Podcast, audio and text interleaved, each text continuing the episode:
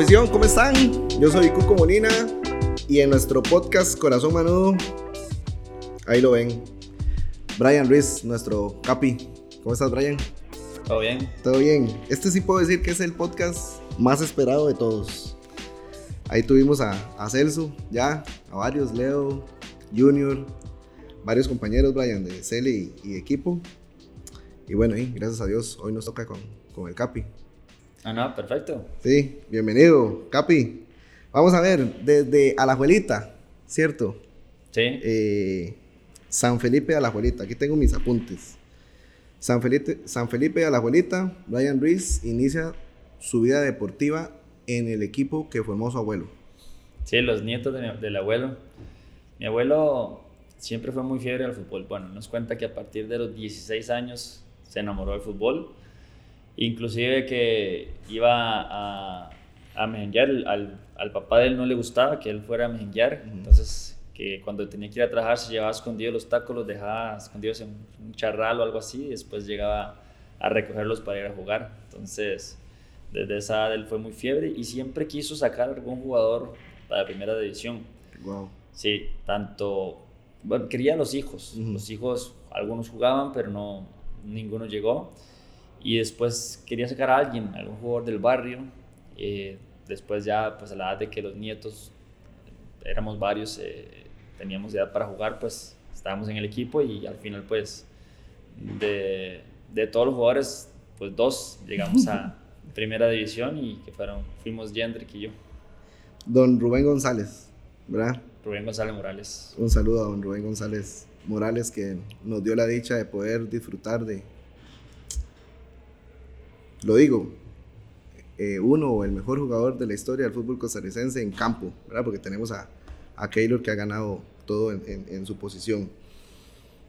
Brian, ¿cómo, cómo fue esa etapa en, en Alajuelita? Me imagino que no fue fácil, eh, ¿verdad? Porque en otros tiempos no era tan fácil como ahora el fútbol, pero ¿qué semillita puso su abuelo o si ya la, la traían vos y tu hermano en llegar a ser jugadores de primera división? Yo creo que, que la principal o el principal personaje en, en ayudarnos a Jendrik y a mí a, a cumplir un sueño de jugar en primera división fue, fue nuestro abuelo. Nosotros no le decimos abuelo, le decimos papi, Papi. que para nosotros fue nuestro papá, porque nuestro papá desde muy pequeños pues se fue, no, Ujú. no, no lo volvimos a ver.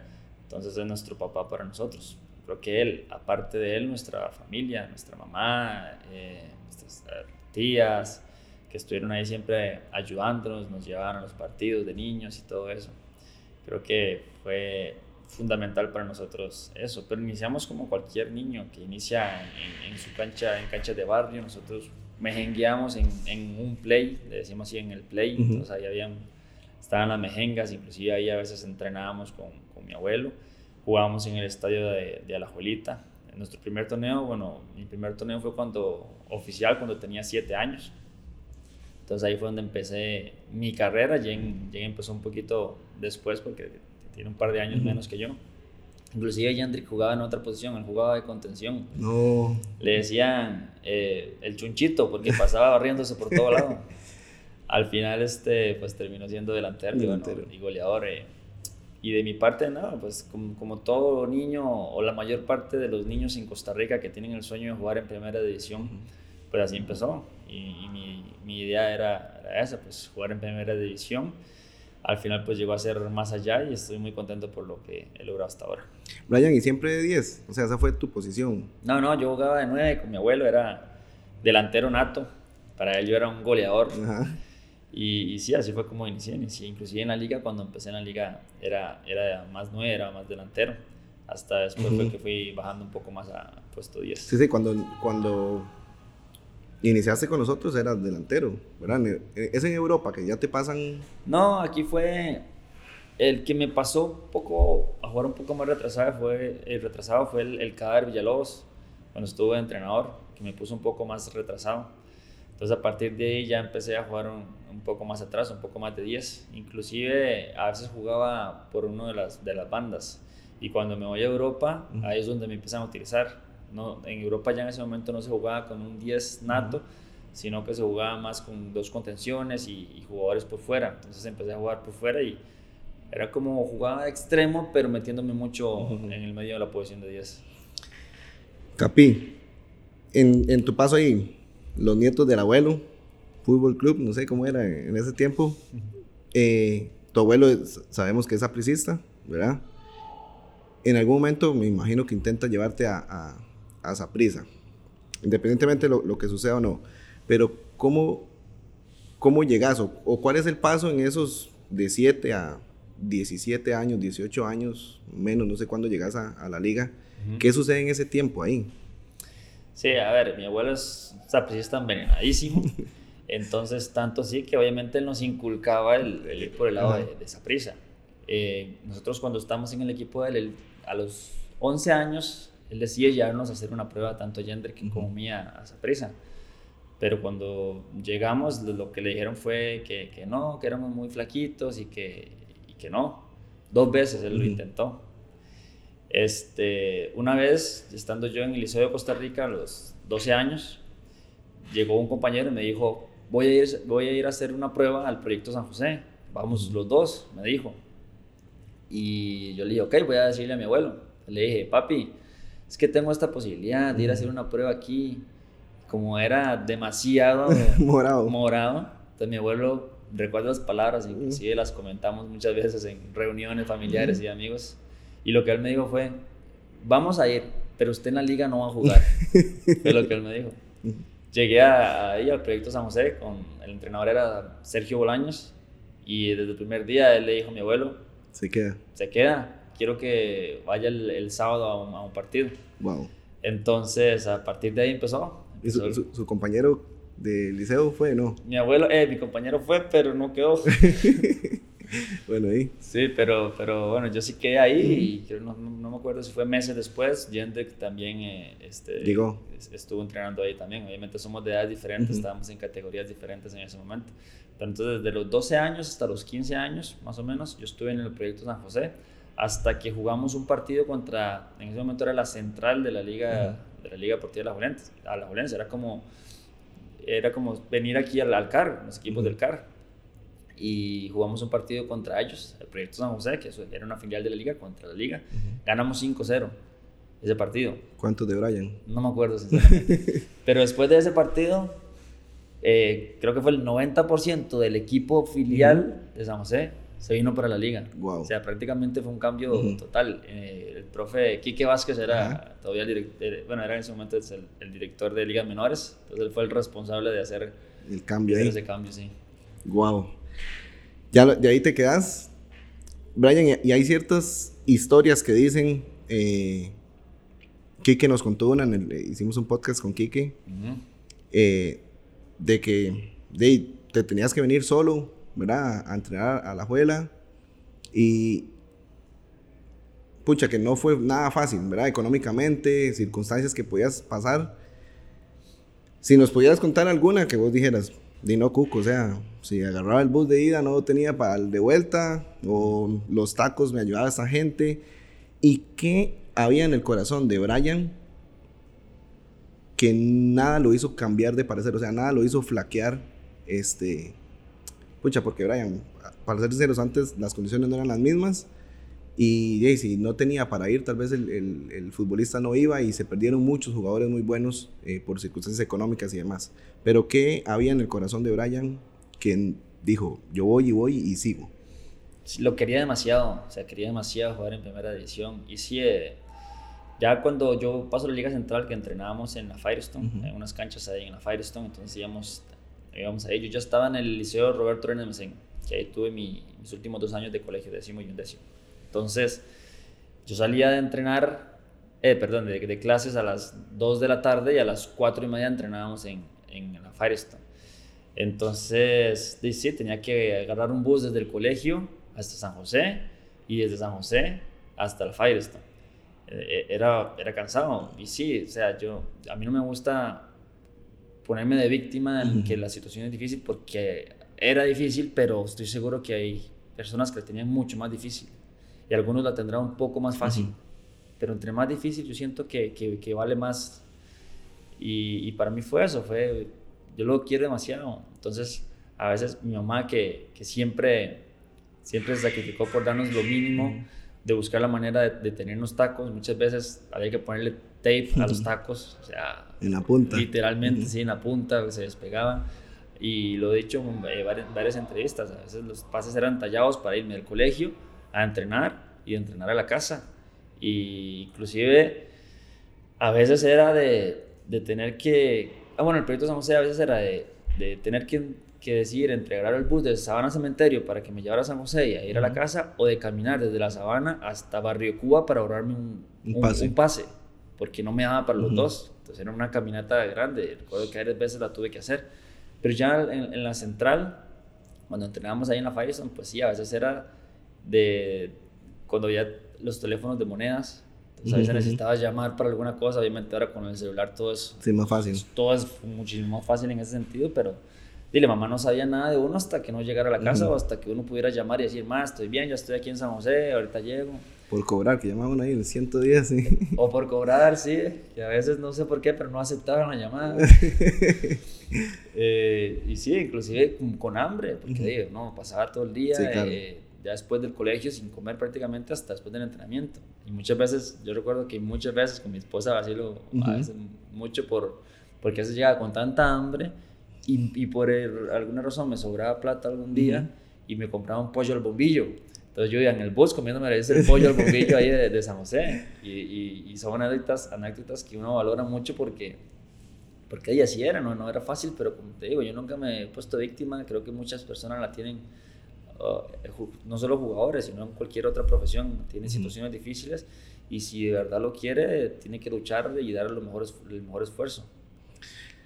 Brian, luego de todo ese proceso, debutas con la liga en el 2003, uh -huh. ¿verdad? En, una Copa Interclubes, pero no fallar, contra Boca Juniors, pero de Belice, donde anotás, ¿verdad? Creo que ahí, Do, dos, dos goles. Sí, eh, jugamos de visita uh -huh. y yo fui al viaje, pero no jugué ese partido. Ah, okay. Creo que ganamos como 5-1 o algo así. 5-0. Después regresamos a la liga y bueno, ya la, la, serie estaba bastante definida, por así decirlo. Entonces los, los plentes fuimos los que jugamos, la mayoría. Ganamos, creo que fue 10-0. por ahí ando, sí. 10-0, exactamente. Ajá, y ahí anotas dos. Ahí metí dos goles, sí. Ajá, uno al 25 y otro al, 20, al 53. Ajá, los dos fueron de cabeza, por cierto. Recuerdo esos dos goles, sí. Sí. sí, sí, sí. ¿Qué significa? Asistencia a Warren Granados y de Isaguirre, creo que fue. Qué cracks, ¿verdad? Sí, sí, sí. sí. Será un equipazo, Alpiza, Scott. Ah, sí, empezamos Warren a nombrarlos, Granados. en serio, equipazos. Sí, sí, sí. Bueno, y veníamos del tetracampeonato del 2000. Este, no, qué liga. Sí. Brian, llega el momento de que soñaste desde los siete años, podríamos decir. ¿Qué significa? Y vamos a ver, y lo pregunto yo creo que mucha afición y todo el país en general, ¿qué, qué pensaba papi cuando Brian debuta con Liga Deportiva La Valencia?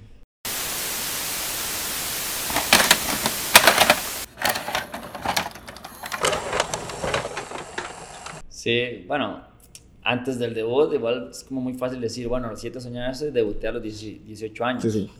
Pero hubo etapas en, el, en ese proceso de, de, de, los 15 años, cuando yo estaba en la Liga Central, que llegamos siendo este, pues, los jugadores del nuevo proceso, hasta esos 18 años en los que hubo etapas difíciles. Por ejemplo, yo de los 16 años a los 17, eh, o no sé si fue entre los 15 y los 17, pero hubo un año en el que hubo un entrenador que yo no era el gusto de él. Qué buena. Entonces prácticamente no jugaba.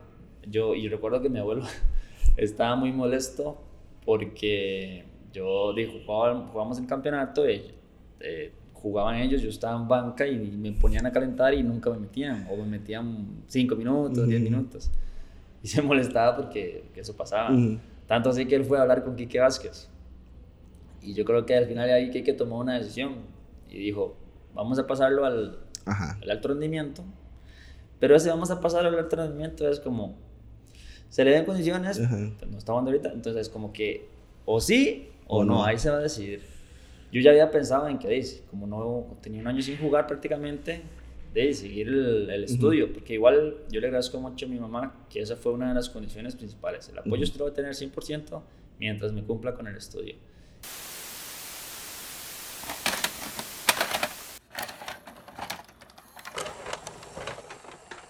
Y creo que eso es fundamental y para hacer un paréntesis, es lo que la liga está haciendo aquí en el CAR con los muchachos jóvenes. O sea, están haciendo una educación integral en todo sentido y creo que eso es fundamental. Que de cierta manera mi mamá me lo, y mi familia me lo inculcó en ese momento. Entonces, y por dicha pasé al, al alto rendimiento y me fue muy bien. Ahí entre alto rendimiento y juvenil especial jugué creo que uno o dos años antes de pasar a, a primera división. ¿Quién lo llama primera? En primera, este, yo ya venía haciendo bien las cosas en alto, inclusive muchas veces como aquí algunos jóvenes los mandan a entrenar al alto. Yo recuerdo que Wilmer me cuenta una anécdota que cuando estaba, inclusive el profe Pinto en la liga, Wilmer le decía, tiene que entrenar con nosotros, lo hace muy bien ese chiquillo, no sé qué. Y él le dijo, es que está muy flaquito todavía. Entonces no pasé ahí en ese, en ese periodo que fue muy bueno para la liga. Después de que eh, se fue Pinto, llegaron otros entrenadores, no me acuerdo cuál fue el entrenador que no estaba haciéndolo tan bien y Quique quedó de interino por un tiempo. Entonces Quique fue el que me dijo, eh, que me, me, dijo, Brian, tiene que presentarse a entrenar, hacer la pretemporada con la liga a partir del próximo mes. Y yo como loco, o sea, tenía 17 para cumplir 18 años. Eh, fue en el 2003 eso. Entonces ahí, ahí fue donde Kiki me pasó y después llegó el ciego Blitas y, y, ahí fue donde ya inició mi carrera. Brian, qué, qué buena memoria, acordarse de todos los técnicos y, y demás. Sí, no me acuerdo de todos, todos, pero... Pero, escucha, los importantes y demás que, que, o que han marcado, ¿verdad? parte importante de tu carrera. Tengo varios, inclusive en Liga Menor tengo, tengo varios que creo que me ayudaron mucho. Bueno, Sergio Bolaños, que fue el que, me dio esa oportunidad. Eh, eh, Felo, Rafael Macías fue un entrenador también de Liga Menor que para mí me marcó mucho también en, en, lo que llegué a ser como jugador al final. Ryan, campeón en 2004 con Javier Delgado Prado. Este, yo me acuerdo perfectamente casi de todos los partidos de ese, de ese torneo qué dicha, ¿verdad? De, de, ser uno de los jugadores campeones de esa, de esa Liga 2004, que era un equipazo. Yo nunca olvido el gol de, de Michael Rodríguez en, en Monterrey, sí, sí, ¿verdad? Que nos, nos, dio la vida ahí. Y luego el partidazo que jugamos acá contra, contra Zaprisa, los dos. Brian, luego pasás, bueno, vas a una prueba al, al Feyenoord, ¿verdad? Eh, primero fue al, al Heracles Almelo de Holanda. Imagínese, eso nunca lo había escuchado yo. Sí, pero el Heracles es un equipo de primera división de, de, de, Holanda. Este, bueno, muy por medio de, de, un representante que me lleva a hacer una prueba. De, creo que fue un mes que estuve ahí. Y entrené un mes con el equipo. Y me fue muy bien. El entrenador es, se llama Peter Bosch, inclusive entrenó en Alemania, inclusive entrenó, creo que entrenó en la selección de Holanda también, me parece. Y el Heracles era una filial del PSV Eindhoven. Entonces, el entrenador me dice, me gusta, me gustaría que se quedara, pero no es decisión mía ahora porque económicamente Heracles no puede pagar la transferencia ni, ni, pagar un salario a un extranjero de América porque tiene un salario mínimo.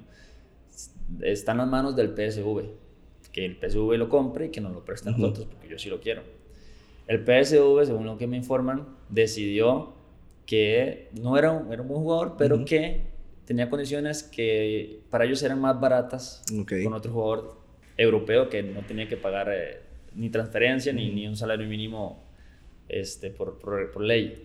Entonces, pues esa fue mi primera prueba en Holanda, que me gustó mucho, pero bueno, fue un poco decepcionante no haber quedado. Regresé a la liga. Sin imaginar que después ibas a hacer historia en, en Holanda. Sí, después inclusive yo estuve seis meses en el PSV y ellos saben de esa situación. Ajá. Sí, inclusive bromean y dicen, no, a ese, a, ese, a, quien está en ese momento lo echamos, no se preocupe. Eh, entre broma y broma. Sí, sí, sí. Luego vas al, al Gen de Bélgica. Yo recuerdo esa etapa bien. Te decían el diamante negro. Sí, pero antes de eso, yo hice esa prueba en, el Heracles. Después, el año siguiente, fui a hacer una prueba al, Feyenoord. Al Feyenoord, ok, sí. sí, aquí lo tenía. Ajá, que ahí fui dos semanas a entrenar con Feyenoord. 2005. Ajá. Estaba, era el entrenador, era, cuando llegué a hacer la prueba era Ruth Gullit. Wow. Sí, Feyenoord tenía un muy buen equipo, pero estaba en una situación difícil en ese momento. Entonces yo voy y entreno con el primer equipo por dos semanas. También me fue muy bien. O sea, tanto así, yo sentí que fue de, las mejores pruebas que hice en un buen momento en el que estaba yo. Dos Gullit me agarran y me dice, lo quiero en el equipo, Brian, váyase tranquilo a Costa Rica, y ahí vamos a estar nosotros contactándolo. Ok. Yo me fui, una semana después despidieron a Ruth Gullit. No. El equipo no estaba bien. No sé si se hubiera o no se hubiera dado Ajá. la, La transferencia. Sí, pero bueno, las palabras de él fueron esas y... Pucha, y, y de quién, cuando, ¿verdad? Cuando pasa, sí, y cuando pasa eso, yo pues de qué mala suerte. Al final eh, hubo un par de posibilidades de hacer más prueba Ujú. en otros equipos, pero yo elige al representante. Ya sinceramente, ya hice pruebas necesarias, hay videos y todo, ya yo no quiero hacer más pruebas. Voy a ir mis palabras por el representante. Con 18 años, 19, ¿verdad? Por ahí. Sí, ahí tenía 10 y- 19 años, sí. Sí, porque esa temporada, bueno, luego regresas, cerrar la temporada jugando 97 partidos, marcando 28 goles y 14 asistencias. Ujú.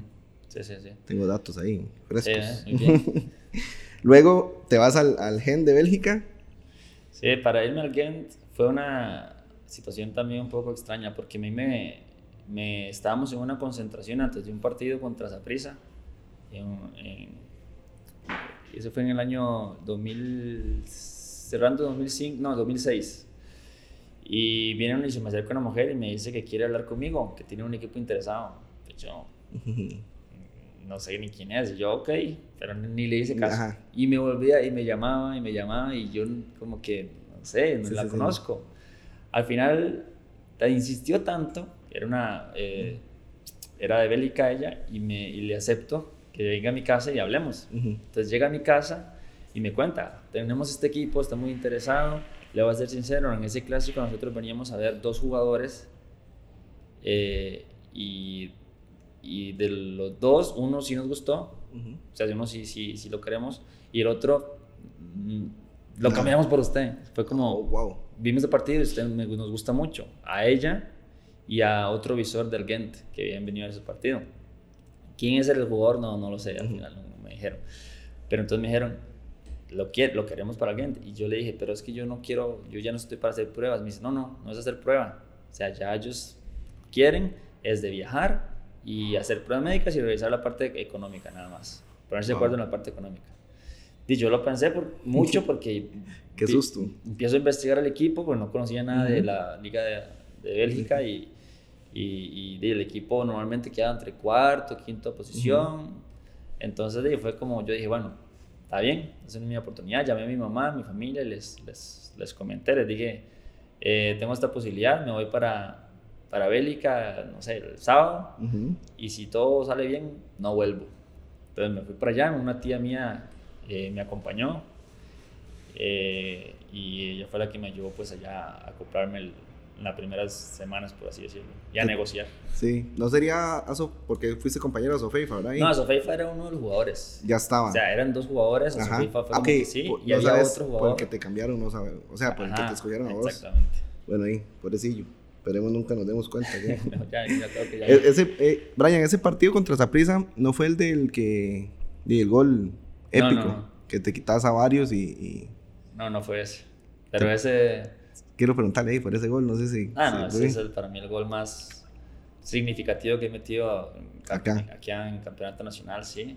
Porque inclusive los que recuerdan ese campeonato que terminamos ganándolo contra Pérez Celedón, Ujú. Antes se jugaba apertura y clausura, era solo un campeón por año. Y en el apertura am- ah, fuimos a una tanda de penales contra Saprissa y yo fallé en penal, me lo atajó Porras. Perdimos la tanda de penales y quedamos eliminados. Ujú. Entonces, después de eso, a mí me costó un poco volver a, a- a recuperar mi nivel. Ujú. Estuve, estuve banca varios partidos, pero también estaba Fonseca, Sí, sí, sí. Pizar, de Jiménez, de Scott, o sea, Froilán. Ledesma. Teníamos un equipazo. Entonces, cuando uno no está bien, obviamente, pues había muchas posibilidades en, en ese, en, esa- en ese campo. Entonces, a mí me costó volver por haber perdido ese penal en, el- en el- en la apertura y en el clausura me tocó jugar ese partido contra Saprissa. Esa, ese, bueno, la primera semifinal yo no jugué y no sé si, si, si suspendieron o se lesionó algún jugador, no recuerdo muy bien por qué fue, pero me tocó jugar titular ese partido. Habíamos ganado 1-0 en el Morera, creo. con- Ujú. ah, sí, ya me acordé, con un gol del Ajá. que le había quebrado creo que la nariz a, Sí. a Ronald González. Y entonces di, me tocó jugar ese partido en Saprissa. Y para mí fue como, de cierta manera, fue una... una- Desahogo. sí, un desahogo, una revancha. pues haber podido en ese mismo estadio que había fallado el penal y que habíamos perdido la clausura, pues anotar ese, ese gol. Golazo. Y, y con ese ganarle esa prisa, creo que esa fue la final del, del clausura. Ajá. Y nos tocó enfrentar a, a la final a Pérez León, que había sido campeón de, la apertura. Y le Correcto. ganamos, ganamos a Pérez León. Y fuimos campeones. Fuimos campeones. Así Ay, es. Sí, sí, sí, sí. No me acuerdo con quién hablaba de, de ese, de ese... Ah, con, con... Este, de Visión 10. Se me olvida el nombre. El, el 10. Andrei. Andrei. Que Andrei estuvo en ese Pérez Celedón. Ah, sí. eh, sí, sí. Y que pierden la final con... Sí, inclusive ellos jugaron de casa en, Saprissa. En Saprissa, ajá. Yo Recuerdo que creo que fue 3 a 1 que ganamos. 3 a 1. Con un golazo de, de Wilmer.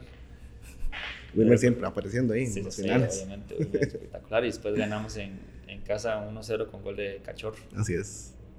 Capi, gen de Bélgica. Hay una transformación física en Brian Ruiz, ¿verdad? Porque di, te decían flaquito, ¿verdad? Ujú. En, en es- te vas de la liga, pelo largo, eh, delgado. ¿Qué sucede en el gen? Porque eso es- fue súper noticia aquí, ¿verdad? Cuando aparece Brian de nuevo, ya grande, e- efecto CAR, que le llamamos nosotros ahora acá. ¿Fue un efecto CAR similar en Europa? O, o- o sea, ¿cómo sucede eso? Sí, no estoy muy seguro que fue, sinceramente, no sé si genéticamente ya me tocaba en ese momento, Ok. Si, de, si la forma de trabajar de ella pues ayudó a que, a que me terminara de formar mejor físicamente, pero sí sé que trabajé mucho ya, inclusive yo llegué y el primer año el entrenador no fue el que me pidió, o sea, fueron estos Los visores. los visores y, y, y la mujer esta que se llama Els van de Ville, que para mí es como una mamá europea, Wow. eh, los que me llevaron junto con el director deportivo. Entonces el entrenador no, no era el gusto de él, porque el entrenador de él era jugar a dos toques, abrir la bola y centrar. Y yo agarraba la bola y muchas Ajá. veces quería driblar, Ajá. quería hacer cosas, quería hacer un túnel. Entonces recuerdo que en los entrenamientos, inclusive muchas veces él me, Brian. Sí, exactamente. Me, me, me decía. eh, en ese, eh, fue en el 2006 cuando quedó fuera del Mundial Brasil y Argentina. Y él me decía: No, no se hace eso, no se dribla. Brasil, out. Eh, Argentina, out. Yo ni siquiera hablaba mucho inglés en ese momento. Entonces lo que, lo que podía entender era eso, lo que Randall me, me traducía. Ujú. Y me decía, no se hace eso, uno, dos toques, juega fuera, centro, no. Entonces, sí, para mí fue difícil, pero yo había firmado un contrato por cuatro años. Y yo dije, por más difícil que sea, yo aquí no me voy hasta que pasen dos cosas. Uno, o se cumplan los cuatro años, Ujú. o, O que, otra o- opción. o que me echen. Ok. Pero aquí yo voy a trabajar Ujú. y voy a meterle con todo, pues para, este es el sueño, o sea, bueno, inclusive yo creo que cuando uno empieza no uno sueña tan grande, porque mi Ujú. sueño en principio era jugar en primera edición. Lo que pasa es que cuando uno lo logra, hay muchos que ahora se conforman, juegan en primera edición y ya, y eso es lo que estamos intentando inculcarle también a los jóvenes en la liga. No se conformen, conforme más cosas van logrando, más difícil va a ser porque los van a marcar más, los van a presionar más, porque les van a exigir más. Entonces, tienen que aprender eso. Y de mi parte fue, fue, fue eso, fue cumplir una meta, jugar en primera división. Ya quiero algo más, quiero jugar en selección. En 2005 debuté con selección. Quiero, quiero más, quiero jugar fuera. Entonces, de Europa, llego al, al equipo Gent. Bueno, me empieza a ir bien. Quiero más. Bélgica es un equipo pequeño futbolísticamente hablando. O sea, el- el- entonces yo creo que eso es lo que siempre, siempre he sido así. Ya estoy a punto de retirarme y igualmente quiero jugar mucho, quiero ganar, quiero otro mundial. Entonces eso es, eso es algo que siempre desde niño lo, lo- lo tuve y hasta ahorita lo tengo Hambre. y, y voy a intentar seguirlo teniendo. Brian, aprovecho ahí el, el paréntesis. ¿Quién fue o quién fue el Brian de Brian? Y lo digo así porque hoy Aaron tiene a Brian, tiene a Celso, ¿verdad? Tiene otros compañeros, eh, Bebote, que está préstamo, pero él, él sabe, eh, Alexis, eh, Ian, que yo lo hablo mucho con Oli, que Ian, la llegada de Brian fue una confianza increíble, ¿verdad? Y, y- y se ve en la cancha. ¿Quién fue el Brian de Brian? Wilmer, está muy fácil. Y Wilmer eh, físicamente era el jugador, mm, estoy hablando de, de aire, de correr, de, de exigirse en ese sentido, de poder jugar 120 minutos si, si fuera necesario unos tiempos extra con todo el, el aire del mundo. Entonces, la forma de entrenar de Wilmer y de, y de exigirse al máximo, eh, para mí era, eh, pues era mi, mi Brian, por así decirlo, como usted lo dice. Inclusive recuerdo que había una prueba que antes se hacía, que ya con el fútbol ha evolucionado en ciertas cosas y ya no se hace mucho, que es el yo-yo test. Ajá. Entonces yo competía con él. Wow. Yo decía, no me puede ganar, yo soy más joven, yo tengo más aire, yo... Y Wilmer era muy bravo para eso. Okay. Entonces era eso, era que, que me enseñaba, por ejemplo, muchas veces se hace una carrera por fuera y el jugador tiende a meterse y cortar las esquinas. Wilmer nunca cortaba las esquinas. Wow. Llegaba hasta la banderilla, daba la vuelta. Aunque otros lo hicieran, él no lo hacía. Entonces, para mí fue un ejemplo en ese sentido. Y aparte de, la, de lo futbolístico, el, jugador, bueno, yo no pude, nunca pude jugar como él porque no hay otro jugador que pueda, que, que pueda, o sea, que sea lento, por así decirlo. Que lento, Sí, era sí, sí, sí, lento, lento, lento. Pero siempre jugaba un toque Con y volvía calidad. a pedir la bola. Y corría por aquí y corría por allá y volvía a jugar a un toque. Y tenía una visión que pocos jugadores tienen. Entonces yo creo que mi Brian fue Wilmer. Fue Wilmer. Ah, creo no, estoy seguro. Sí, te apoyó mucho. Sí, y, en, y en Europa, ¿cómo sentías ese apoyo? eh? ¿O recordabas cosas que... No, en Europa siempre ve- veía jugadores que técnicamente eran muy bien dotados. Por ejemplo, en, en Ghent eh, llegó, creo que fue, no fue, si fue el segundo año o el tercer año, no me recuerdo muy bien. Eh, Kalilou Fadiga, era un jugador senegalés que técnicamente, Crack. sí, un zurdo privilegiado y, y- e intentaba pues ver mucho lo que hacía él. No, digo, él- no lo digo tanto en la forma de, de voy a copiar y jugar como él, sino en, en aprender de ciertas cosas Sí, sí, que él claro. hacía, de cierta manera, en la visión que tenía, en el momento en el que jugaba, porque ya después obviamente cada quien tiene su técnica y su estilo de juego, y eso no, no, no, no lo quiero copiar, quiero tener mi estilo, pero intentando mejorarlo, pues viendo a los, a los mejores en esa posición. Brian, eh, sos en el, en el 2009 segundo mejor jugador de la Liga de Bélgica. Detrás de... De Holanda. Ah, no. No. De Bélgica, Ajá, perdón, de. Bélgica, sí. Sí, sí, sí. Detrás del marroquí Barbo Sefoufa. Ahí, que tuvo un, un puntaje mayor que vos. Se abre el espacio para irse. O sea, esos cuatro años que dijiste, lucho porque lucho, porque quedarme aquí es mi sueño. La rompiste sí. y. Viene el 20. Sí, eh, de a partir del segundo año en, en Ghent, que hubo un cambio de entrenador. Sí, Llegó un entrenador noruego, Trond Solliet, y yo venía de recuperarme en la pretemporada, de recuperarme de una fractura de clavícula que tuve con la selección. Entonces no inicié el, el campeonato con el equipo. Como al cuarto partido fue que estaba ya recuperado y por alguna razón, se hacía una suspensión o una lesión de otro jugador, me, me pone a jugar ese partido y después de ese no, no solté más la titularidad nunca más. Eh, ya jugué siempre y mi confianza fue creciendo y mi juego fue creciendo muchísimo y me fue muy bien ese segundo año. El tercer año cambio, hay otro cambio de entrenador que llega el exportero de la selección de Bélgica, Michel Proudhon, que me pareció un entrenador muy, muy, muy estratégico. Mi, fue, para mí fue mi primer entrenador que tácticamente trabajaba muy bien y que empecé a aprender esa parte estratégica. Y con él también me fue súper bien. Y esos dos años fueron espectaculares en Ghent. Tanto sí, pues que salió esa oportunidad de ir a, a Twente. Obviamente, cuando uno le hablan de Twente, igualmente Sí, sí. uno dice TSV, Ajax, Feyenoord, pero Twente. Y entonces, igual, cuando me llega la, la opción, Ujú. reviso Twente, que habían quedado segundos ese año, el anterior creo que como tercero o cuarto. Era un equipo normalmente de media tabla, pero que estaban haciendo las cosas muy bien en ese momento. Y fue como que, bueno, voy para Twente, es una liga mejor, la holandesa, que, que, que la liga belga, y, y pues voy a seguir creciendo y a seguir demostrando. Tuviste otras opciones, ¿verdad? Según mis apuntes. Sí tuve- Alemania, Rusia. Sí tuve otras opciones, pero igualmente ninguna como que me convencía tanto. Y esa, te voy a ser sincero, al inicio no me convencía tanto porque no conocía. Pero dentro de las opciones sentí que era la mejor porque era un paso arriba y, y que ya me sentía preparado para darlo. Capi, yo sé que uno lo sueña, pero la verdad, ¿imaginaste que se iba a lograr lo que Brian... Es un, es un deporte en conjunto, ¿verdad? Y, había muy buen equipo, ¿verdad? En, el 20. Yo me acuerdo de dos jugadores. El número 8, no me acuerdo el, nombre ahorita. Theo Jensen. Uf, crack, o sea. Y de Young. Luke de Young. Ajá. Que no sé si estaban en ese momento, pero de, de, de Jensen, o sea, me encantaba. Pero Brian sueña o sí se imaginó en algún momento lo que logró en el 20. No, jamás.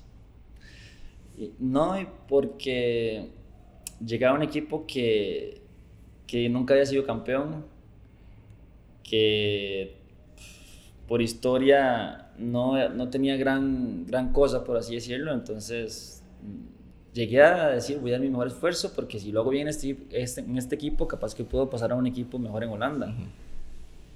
Pero lo que pasó desde el inicio fue, impresionante. Épico. Sí, o sea, tuvimos un traspié, por así decirlo, en el inicio, ya que nosotros, por haber quedado 20 segundo, jugaba la previa de la Champions League. Y nos tocó jugar contra el Sporting de Portugal. Fuimos de visita a Sporting y empatamos 0-0 el gol contaba doble, gol de visita. Y en casa empezamos ganando 1-0. Y en el último minuto nos meten un, el 1-1 y nos eliminan de la Champions League. Entonces empezamos con ese traspié. Eh, y, pero bueno, clasificamos a la Europa League, ese torneo jugamos Europa League. Pero después lo que pasó ese año, o sea, nunca más lo repitió Twente. Y es, bueno, hasta ahora, ojalá que lo llegue a repetir porque... Se me pone la piel de gallina ahí. Soy un fan de Twente, obviamente. Pero sí, o sea, de los 10, eh, son, eh, son 18 equipos, de los 17 partidos en casa, ganamos 16 y empatamos uno. No perdimos un solo partido en casa y ganamos 16 de 17 y empatamos uno contra el PSV. Y ese fue, creo que fue el segundo partido en casa que habíamos jugado. Y, nada, perdimos, me parece, tres partidos en todo el campeonato. Brian, yo me acuerdo, yo salí del cole y eh, tuve unos trabajillos ahí en un ciclo, en una panadería, ¿verdad? Me ves a la panadería levantada a las 5 de la mañana a bretear todo el día, a veces hasta las 5 de la tarde. Y luego me voy de cajero a más por menos, ahí el comercial. Pero lo menciono porque me acuerdo que llegaron unos holandeses, ¿verdad? Entonces eh, iban a pagar y me enseñan en el pasaporte. Yo, oh, Holanda, Brian Ruiz, solo eso me decían, Brian Ruiz, ¿verdad? Y, y muerto de risa, ¿verdad? Y le digo, ya, yo soy del equipo donde él salió. Y me dice, no, no, no, Brian Ruiz es nuestro. Brian Ruiz es nuestro, es de Holanda, es de Holanda. ¿Cómo fue? O sea, es una experiencia épica. Y me, y me acuerdo, y lo menciono de nuevo, eh, de una, en ESPN, yo me tiraba, todo el mundo veía los partidos del Twente y decían el Twente de Brian Ruiz, que para eso era épico, ¿verdad? Y, la comadreja.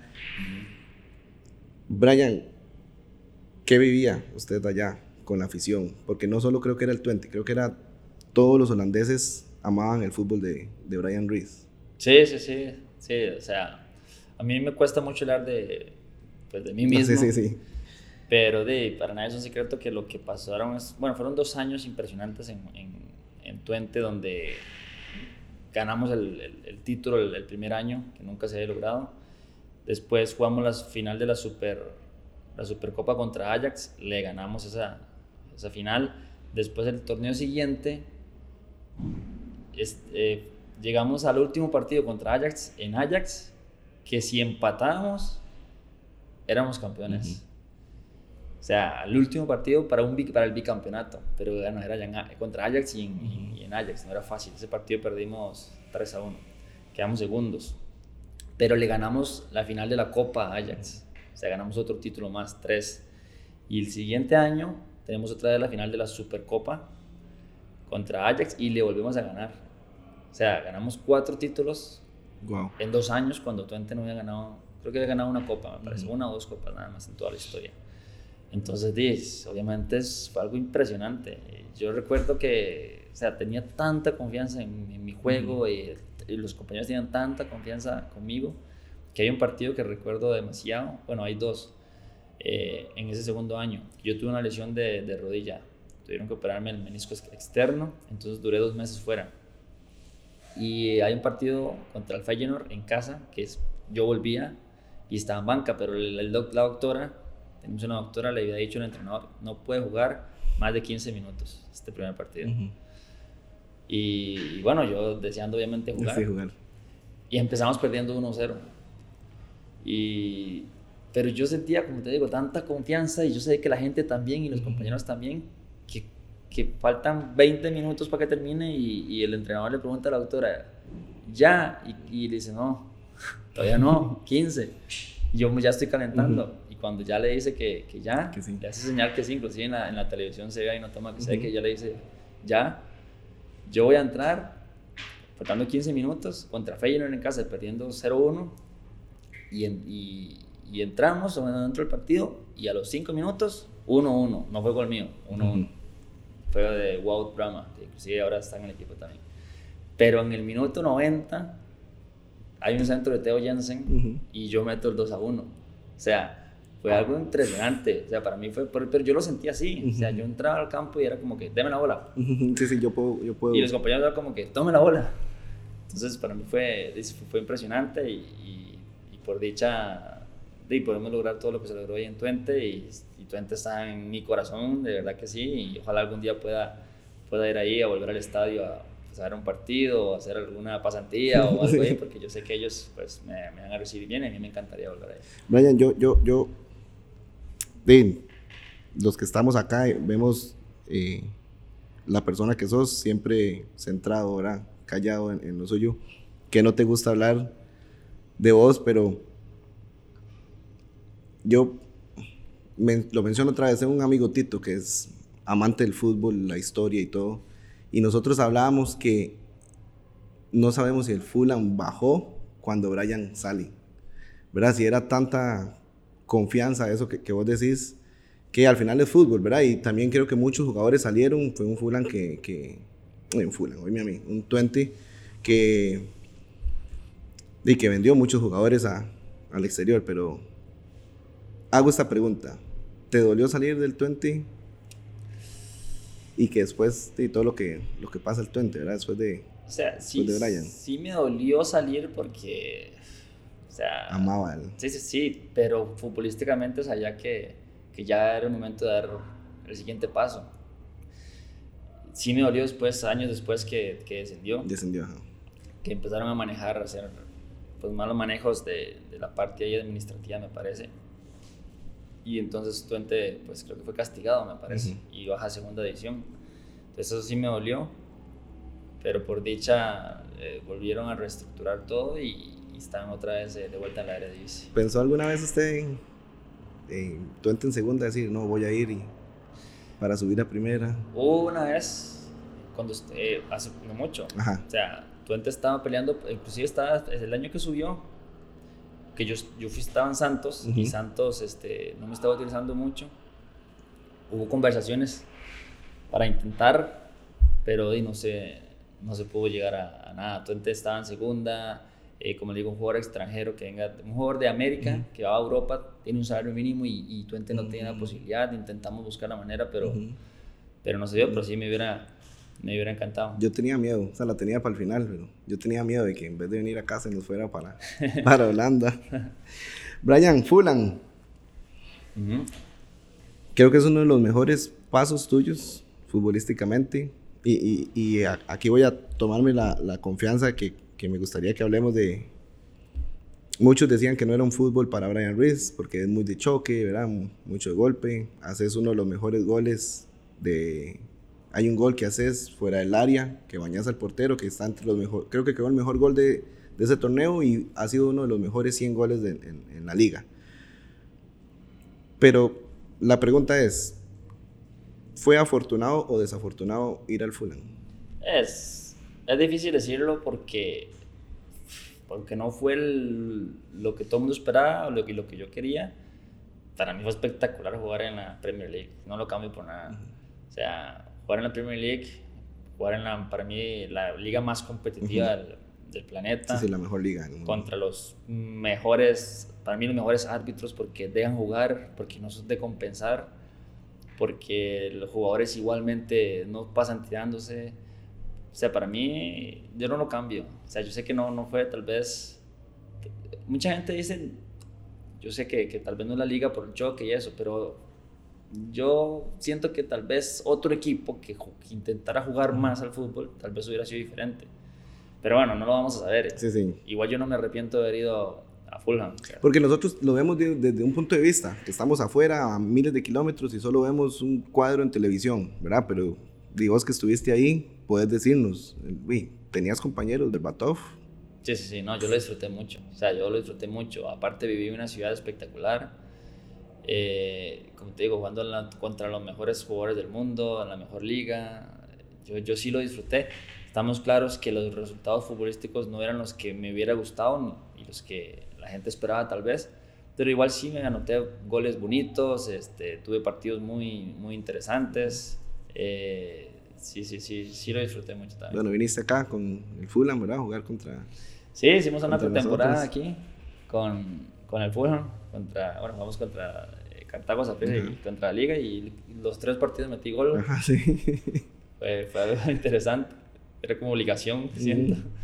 Pero, pero fue bonito de, poder, o sea, que un equipo de Inglaterra venga a hacer una pretemporada a Costa Rica, creo que no, no, no es muy común y, y bueno, esa, esa vez tuvimos esa oportunidad, yo creo que igual en Costa Rica lo disfrutaron bastante. Capi,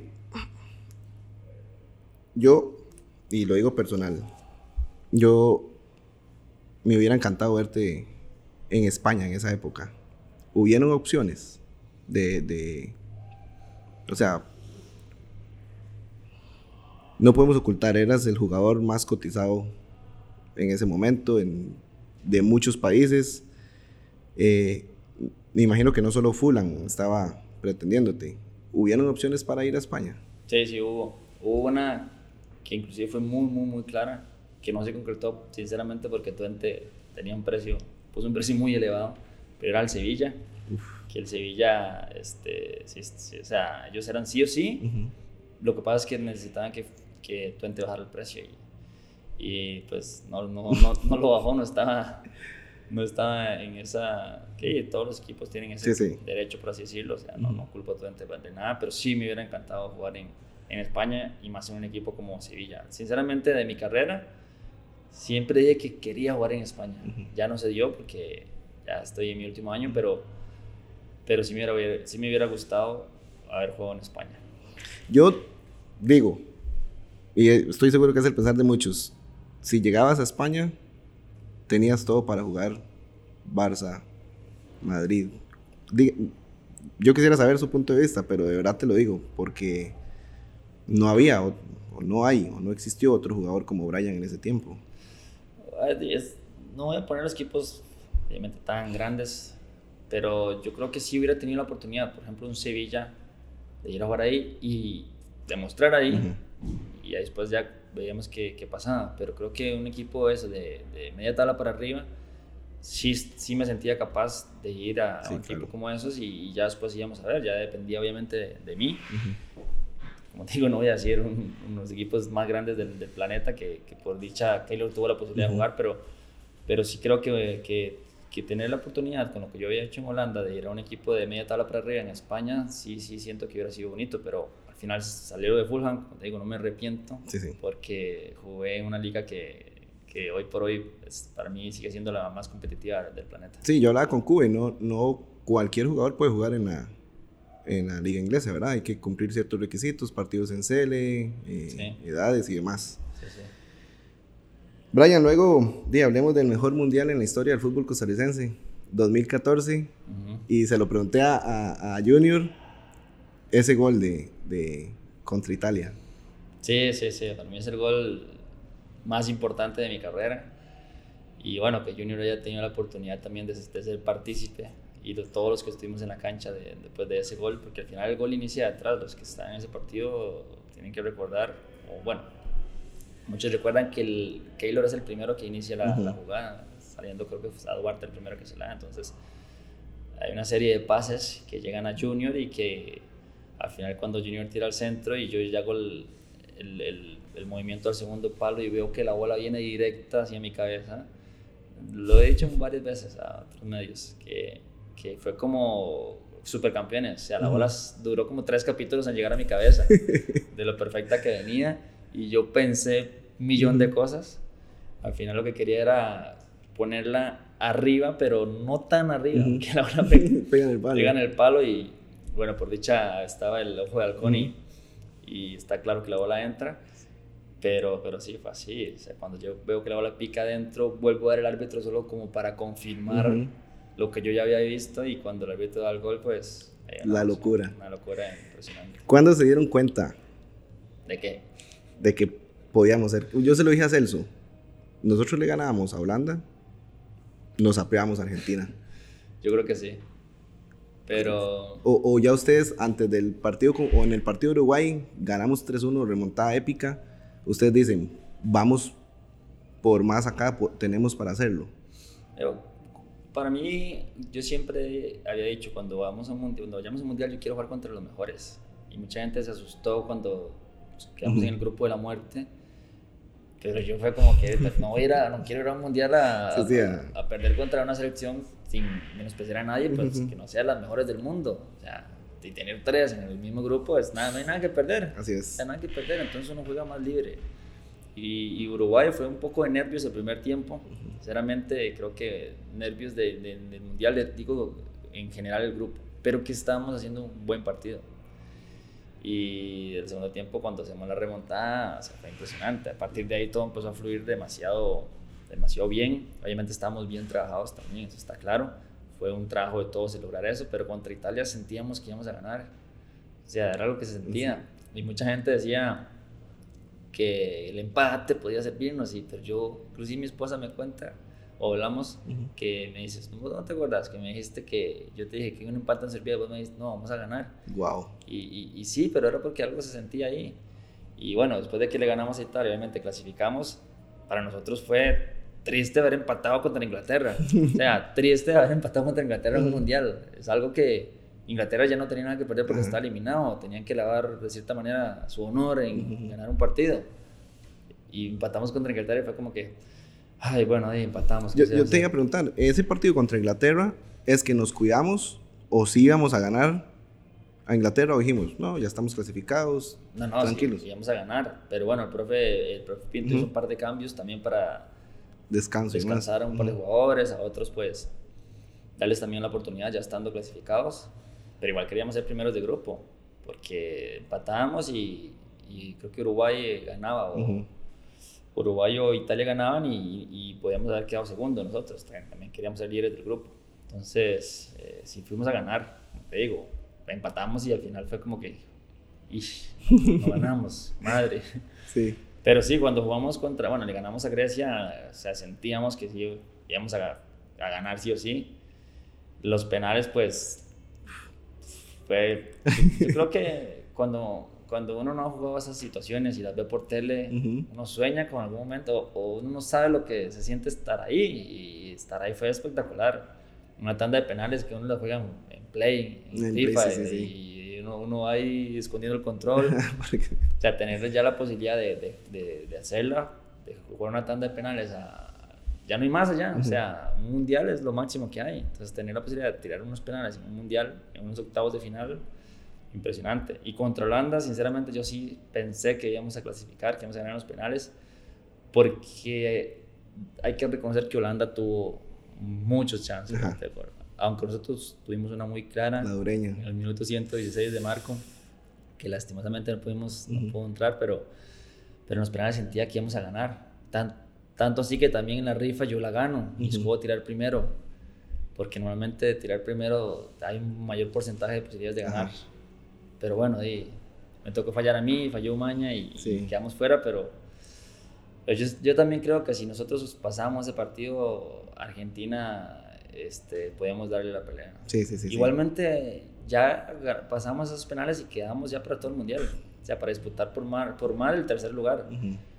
Pero sí, no se dio. fue una locura y, y, va a quedar siempre para nosotros ahí en el recuerdo que, que, hicimos el mejor mundial de la historia hasta el momento. Hasta el momento. Tengo la fe que, en algún momento podamos cambiar eso. Ojalá sea Qatar. Ojalá. Tenemos la fe todavía también. Sí, sí, sí. Yo creo que sí. Yo, lo hablo mucho con Oli. Capi, para cerrar, nos sorprendiste a todos. Agus, Brian y, y, y Pero apartemos a Bac. ¿Cómo sucede lo inesperado? Te voy a decir, Lisa, mi novia, me acuerdo que sí decía, si llega Brian, me hago socia. Si llega Brian, me hago socia. Es socia. Es socia, sí. Se hizo socia, cumplió. Sí. Eh, ¿Cómo pasa?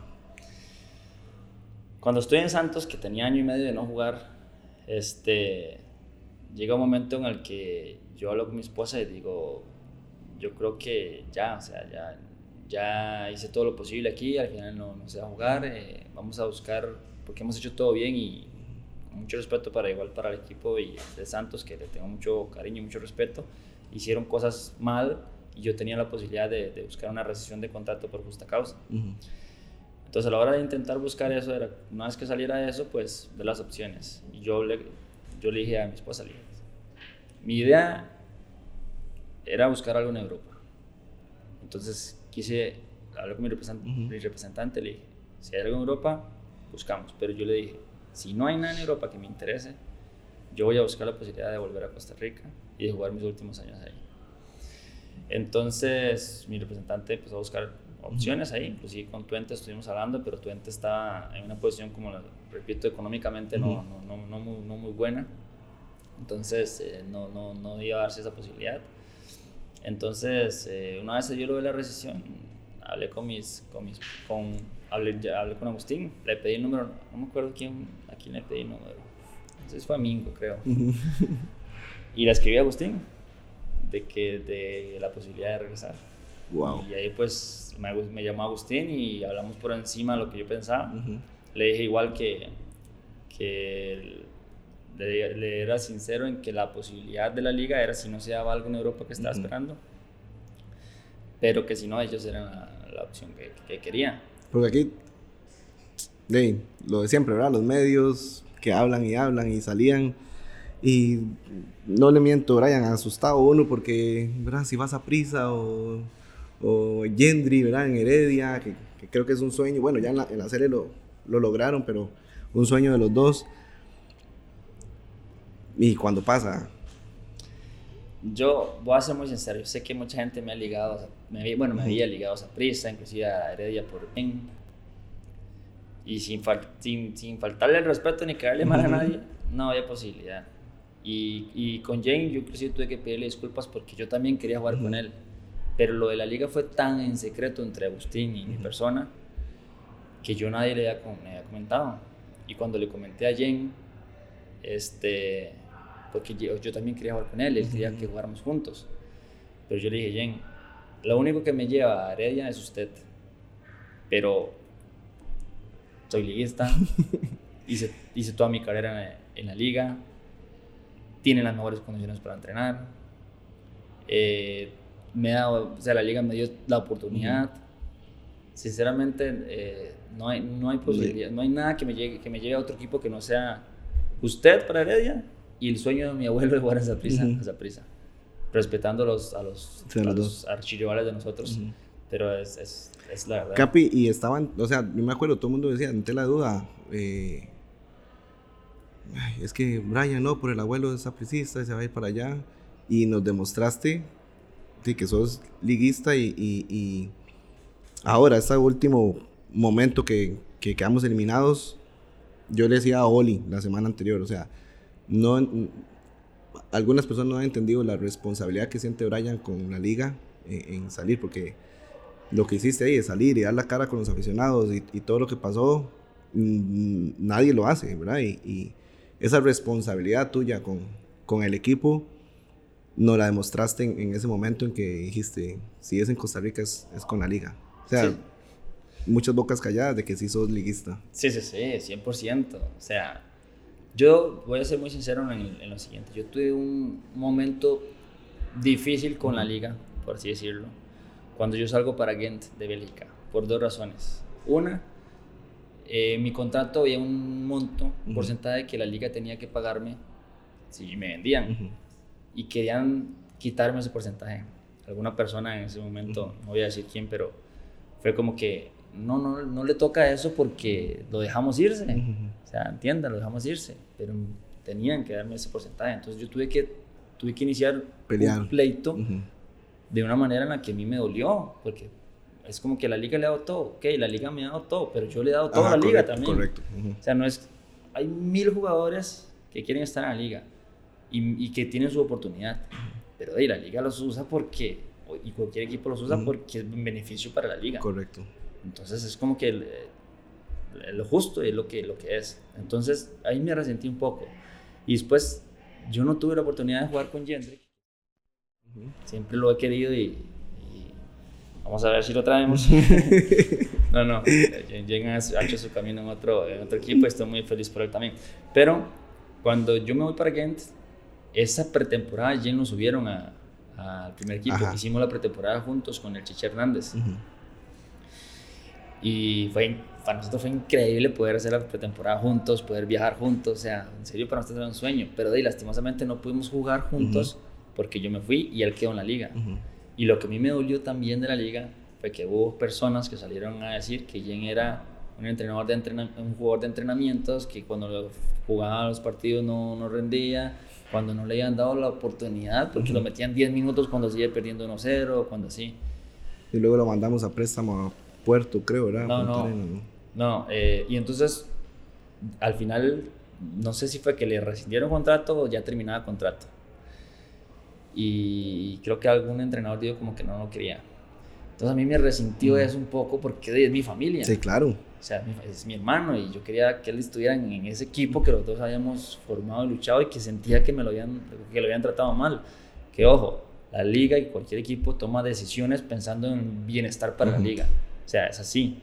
Pero cuesta entenderlo cuando es familiar el, que está siendo, el, que está siendo, afectado, por así decirlo. Pero no, es, no es nada personal, el fútbol es así. Años después lo llegué a, entender y llegué a hacer las paces, por así decirlo, en ese sentido. Jen después salió ahí, se fue para Punta Arenas, que era una oportunidad, estuvo en Brujas y después pues llegó a Herediano y ya todos sabemos lo que hizo en Herediano. Pero a mí me dolió en ese sentido porque uno defiende mucho a la familia. Pero como les digo, años después me di cuenta que no es nada personal, que hay personas que a veces toman decisiones que podrán equivocarse o no, pero es parte de.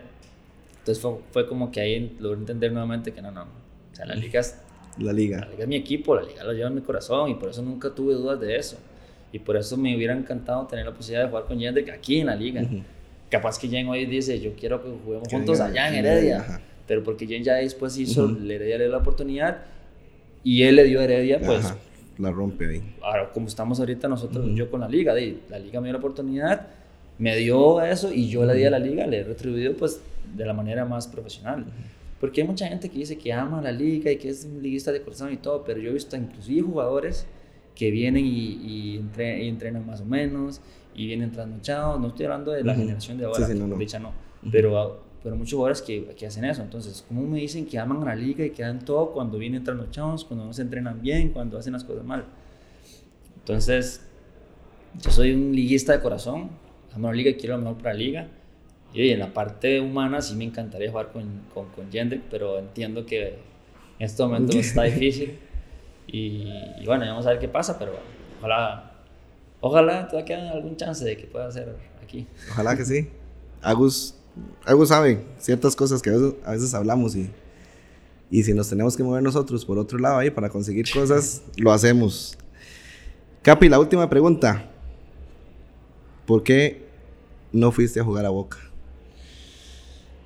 Uf, sí, esa sí fue una decisión que me, me de, a ver, siento que hice lo correcto, sinceramente, pero me, me hubiera encantado o sea, Boca, siempre normalmente uno en los países, en diferentes ligas, tiene un equipo, Boca River, Barça Real, o sea, que, que prefiere uno a otro. Y Boca, para mí, era el mejor equipo que podía pensar en ir. Así como después Santos llegó la oportunidad, yo dije, Santos, con el nombre que tiene Santos, con la historia que tiene Santos, es un honor para mí ir a Santos. Entonces, ¿por qué no fui a Boca? Yo estaba en Inglaterra en ese momento. Cuando llega esa posibilidad, económicamente Argentina estaba, estaba muy mal. Y, y, yo estaba en un país que económicamente estaba muy bien. Entonces yo dije, yo ahorita estoy en una posición en la que sinceramente necesito un mínimo para poder ir, para poder irme de aquí. Porque también pensaba un poco en la parte económica. Y, fue más que todo eso, que Boca económicamente no podía pagar el, mínimo que yo estaba pensando, que era igual bajarme de lo que estaba ganando en Inglaterra. Y, yo le dije, si llegamos a esto, pues, pues sí, pero quiero que me sean sinceros. Yo no quiero ir ahí a tener problemas económicos, de, o sea, problemas con el equipo por, por algo que, este, que hablemos hoy. Y al final ellos dijeron, no, no podemos. O sea, no, no, podemos y, esa fue la razón por la que no fui. Que, que me dolió en el sentido que me hubiera encantado que ellos dijeran, sí, sí podemos, venga. El 10 de Boca. Eh, me hubiera encantado, o sea, sinceramente fue de una decisión dura para mí porque, porque es, como les digo, es un equipo que uno dice, Boca River, yo quiero ir a Boca. Y que Boca se acerque y me diga, lo queremos, que venga a vestir la camiseta 10 de, de, de Boca. Y yo, sí, sí quiero, pero necesito O sea, no puedo irme nada más así porque sí, porque tengo que pensar también en mi futuro, en, el de mi familia. Sí, claro. Entonces, esa fue la razón. Bueno, ahí, gracias. Esa era una duda mía. Soy súper fan de Boca y me acuerdo cuando decían, Brian puede ser el 10 de Boca. Sí, sí, no, yo también. Uf, yo decía, no, Brian, ¿por qué? Bueno, y después te fuiste a Portugal y demás. Sí. Capi, muchas gracias. Yo quiero decirle a la afición que muy feliz, primero, porque son, son mi ídolo ¿verdad? Y, quién no en Costa Rica, además todo lo que le has dado al país eh, con la CELE y demás. Gracias por eso, gracias por volver, te lo digo como aficionado, por volver a, a la liga. Nos hiciste muy felices. Y yo debo agradecerte que gracias por cuidar a nuestra liga menor, por estar ahí para los jóvenes. Eh, haces un trabajo, sé que no te gusta, ¿verdad? Y, siempre te cuidas, pero el trabajo además de en la cancha ahorita que estás en un muy buen nivel, gracias a Dios. El trabajo que estás haciendo con, con nuestros cachorros que están ahí en primera división eh, no se veía hace. Yo tengo seis años en la liga y hasta ahora lo veo con, con esta nueva generación que tenemos, eh, que Agus ha formado. Y tengo amigos que, que, que, ya no están acá, pero el cambio radical y, y gracias por eso, Brian. No, con mucho gusto. Igual, para hablar un poco sobre eso rapidito, yo creo que tenemos que agradecer mucho a Agustín también por el trabajo que ha hecho. Yo sé que la gente con justa razón se molesta porque se han perdido sus campeonatos. Y estoy de acuerdo, aquí en las ligas está para ganar campeonatos. Cuando yo llegué, inclusive fue una de las charlas con los jugadores. La liga no puede pasar tanto tiempo sin ganar un campeonato. O sea, todos los años estamos obligados a ganar campeonatos. Y no podemos permitir eso. Entonces, sabemos que estamos obligados a ganarlo. Pero mucha gente piensa en ganar campeonatos y se olvida de, otras cosas. La liga no, la liga en estos momentos tiene un año con Agustín, de un proceso, perdón, con Agustín de tres años en los que los frutos se van a ver. Y yo sé que todos queremos que se vean ya, pero vamos por buen camino, quiero decirlo, vamos por buen camino. Tenemos una generación de jugadores jóvenes que, que van a hacer muy bien las cosas. Y los que estamos en estos momentos arriba sabemos la obligación de ganar los campeonatos y estamos haciendo todo lo posible por, por poder conseguirlo dentro de una metodología de entrenamientos muy buena que estamos teniendo con el profesor Rude, que yo sé que algunos que dudan, pero tenemos una metodología de entrenamientos muy buena, una metodología de juegos que, de juego, perdón, que les aseguro muy pronto se va a ver todavía mucho mejor. Guardiola decía en un libro que leí que se necesita un año de proceso para poder, poder amarrar una idea de juego. El profe tiene cuatro meses, creo. Entonces, los jugadores estamos muy contentos con la metodología y con la forma de entrenar y de jugar.